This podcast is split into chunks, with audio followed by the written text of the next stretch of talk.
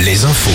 Les infos avec Nicolas Mézil, bonjour. Bonjour à tous. Les pêcheurs vendéens ont décidé de reprendre la mer après un mouvement de contestation démarré la semaine dernière. Comme partout ailleurs sur la côte atlantique, les professionnels se satisfont pour l'instant des annonces sur la pêche de fond dans les aires marines protégées et la remise à plat du plan de protection des dauphins. Mais les professionnels réunis hier au Sable d'Olonne disent rester vigilants.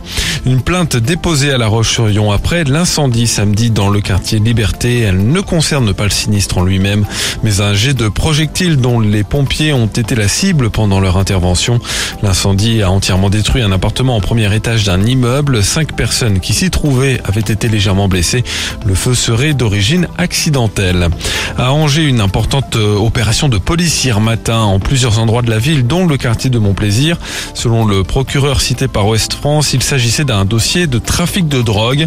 Les policiers angevins, accompagnés des hommes du raid, ont procédé à un grand nombre d'interpellations dont on ne connaît pas le nombre exact et à, plusieurs perquisitions.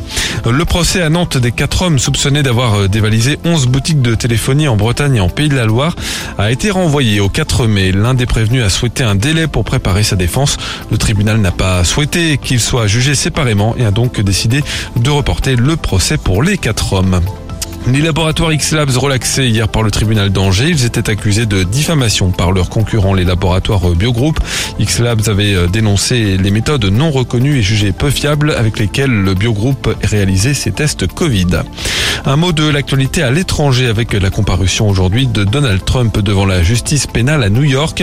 L'ancien président américain est accusé d'avoir fait passer dans ses frais de campagne une somme d'argent qui a servi à acheter le silence d'une actrice porno sur une liaison passée. Et on passe à l'actualité Avec le foot d'abord, l'équipe de France féminine réussit son entrée au mondial de Montaigu. Les Bleuettes ont largement battu le Mexique 6-0 hier. Suite de la compétition aujourd'hui chez les garçons, l'équipe de France U16 affronte l'Arabie Saoudite au Poiré-sur-Vie.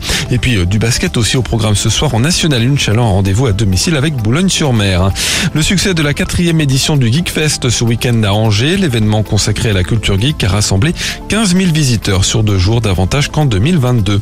Enfin la météo, beaucoup de soleil toute la journée, quelques gelées matinales notamment dans le bocage vendéen, les maxi 13 à 15 degrés.